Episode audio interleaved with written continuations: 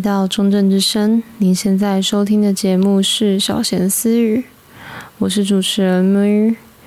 小闲私语是一个想把国乐介绍给更多人的节目，在这个节目里，我会和大家一起欣赏一些国乐合奏的曲目，分享一些和国乐相关的故事，希望可以让原本不了解国乐的听众更了解国乐的世界。也可以让国乐人在这个节目里找到一些共鸣。这一集要介绍的是国乐界的流行金曲天王卢亮辉老师。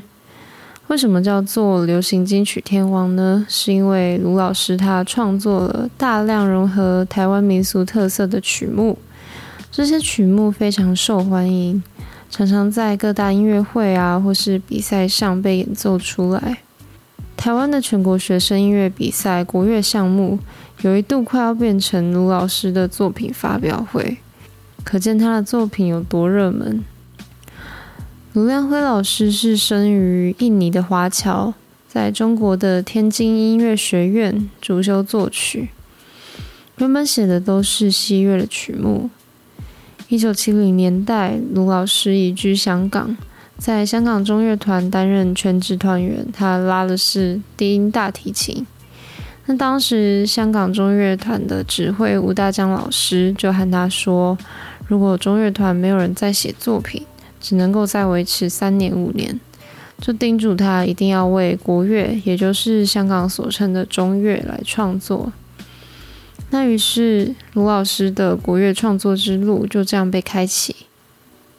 他在香港中乐团期间，为乐团创作了很多大型合作作品，其中就包括著名的《春夏秋冬四首套曲》，以及我们待会会介绍的《九歌》。一九八六年，卢良辉老师跟着卸任香港中乐团指挥的吴大江老师来到台湾，他们一起为高雄市立鼓乐团创作了一首。结合合唱还有国乐的合唱交响诗作品《港都之春》，呈现出高雄的城市面貌。那这也成为他日后决定落脚台湾的其中一个关键。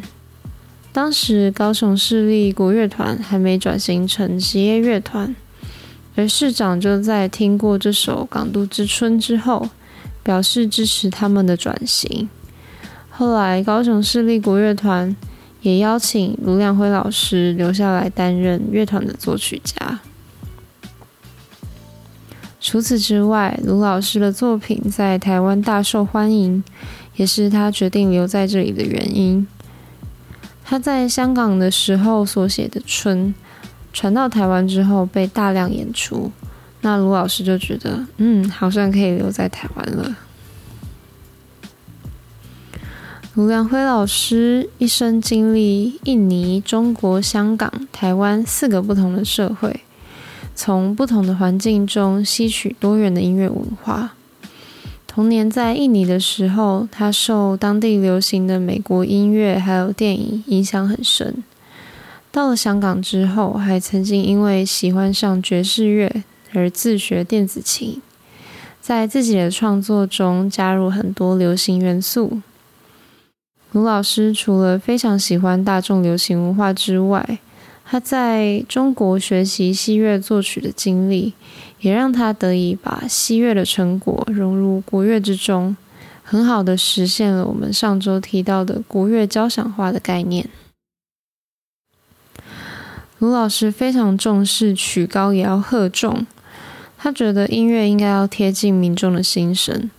所以他用台湾流行歌的情调、台湾的民俗风情，去写出简单却又非常好听的旋律。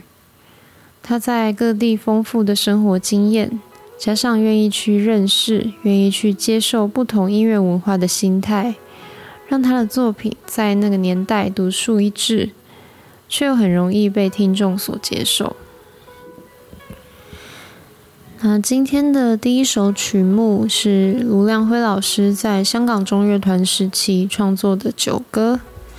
这首曲子创作于一九七八年，又叫做《彝族九歌》，因为它采用了中国云南省少数民族彝族的民间音调的素材去发展去创作，那描写的是彝族人们在月色下饮酒欢舞的情景。第一段各种变奏反复再现，表现的是族人豪放的在饮酒啊、唱歌、跳舞的场面。那所谓的变奏，简单来说就是指主题的旋律，然后透过不同方式去做变化。比如说，在酒歌里最明显的就是他用转调，还有速度快慢。以及演奏的乐器的不同来做变化。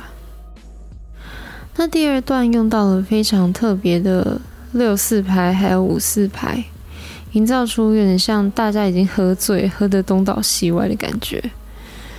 五拍子的曲子，我其实自己上学期才练过，真的是相当的痛苦。大家一般比较常听到的四拍子，会数一二三四，二二三四。但是五拍子要数一二三一二二二三一二，像这种感觉，我觉得相当反直觉嘛。而且这段还是在六拍子还有五拍子之间反复切换，光想象就觉得练习的时候可能会真的跟着醉了。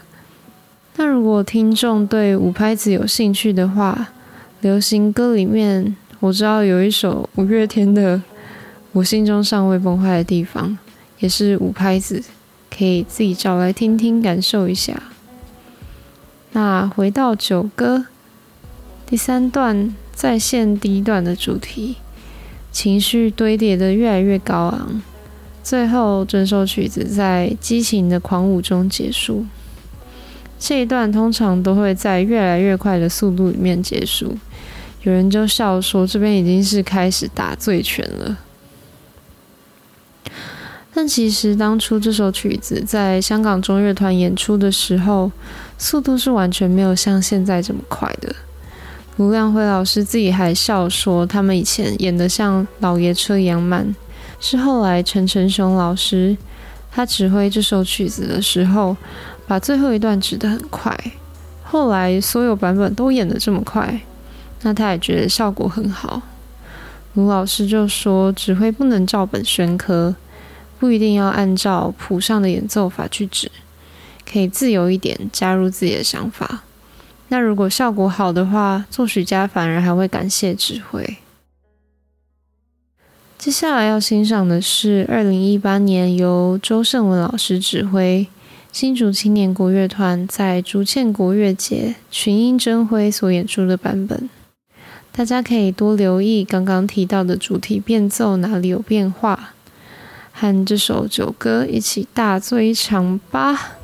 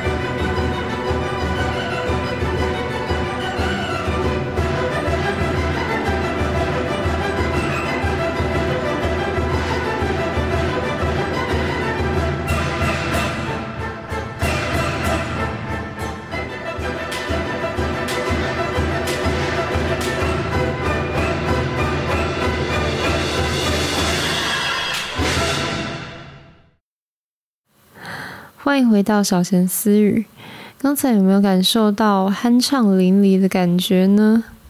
接下来要介绍的第二首曲子，风格和九歌差蛮多的，是一首描写卢亮辉老师幼年在印尼和家人一起生活的回忆，名字就叫做《童年的回忆》。这首曲子一开始其实是行政院文化建设委员会，也就是文建会。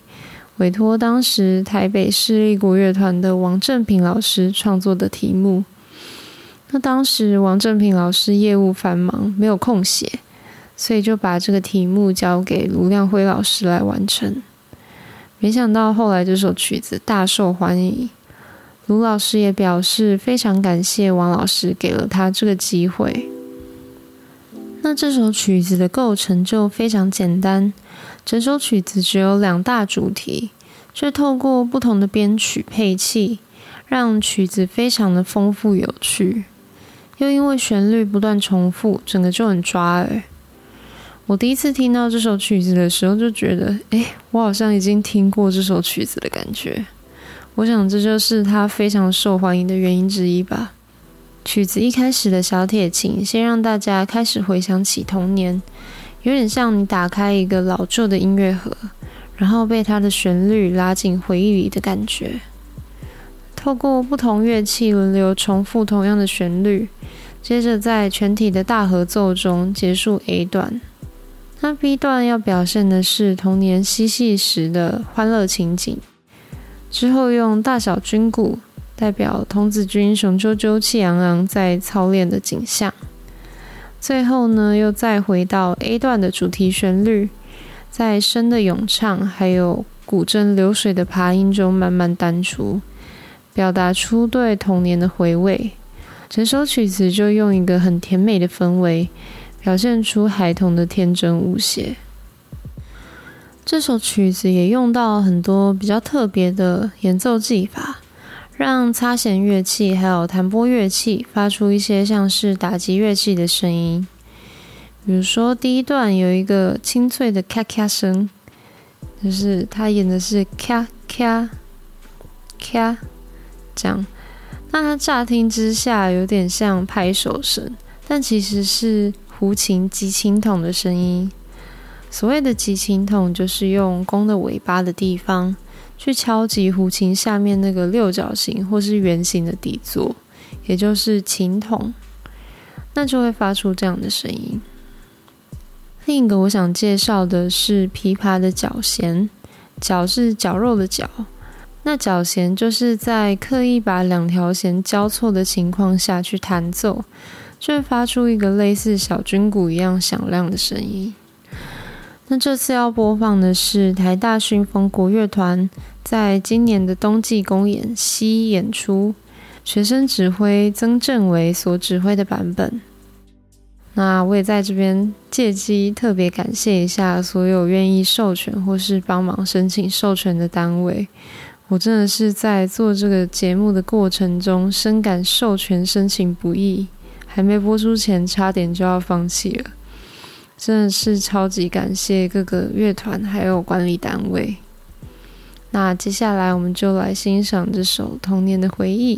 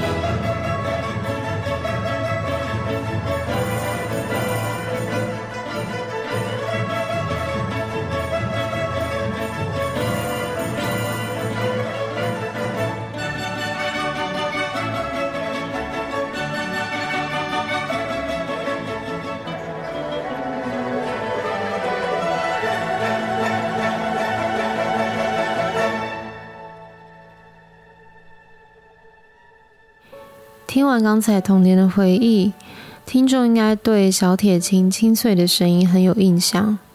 这次的乐器小教室单元要介绍的就是小铁琴以及它的小伙伴，就是其他常见的键盘乐器。键盘乐器就是会有排列方式和钢琴一样的琴键，但是用琴锤来敲击它发出声音。那如果大家小时候音乐课有玩过铁琴的话，大概就是长那个样子。然后会有很多不同的大小还有材质，也就会造成它们有不一样的音色。那童年的回忆里面所用到的小铁琴。指的应该是英文的 Glockenspiel，G L O C K E N S P I E L。那我们常会叫它小铁琴或是中琴。Glockenspiel 发出来的声音就是像小时候玩过的铁琴。那和它很像的还有大台的 Vibraphone，V I B R A P H O N E。中文名称维基百科是写作。战音琴，战斗的战，它同样也是金属的琴键，但是音色更柔和。琴键下面还会有长长的共鸣管。有趣的是，我高中的时候，我们是把社团的 vibraphone 叫做钢片琴，但是如果直接在 Google 查钢片琴的话，就会找到另外一种乐器 celeste，搞得我自己也是很乱呢、啊。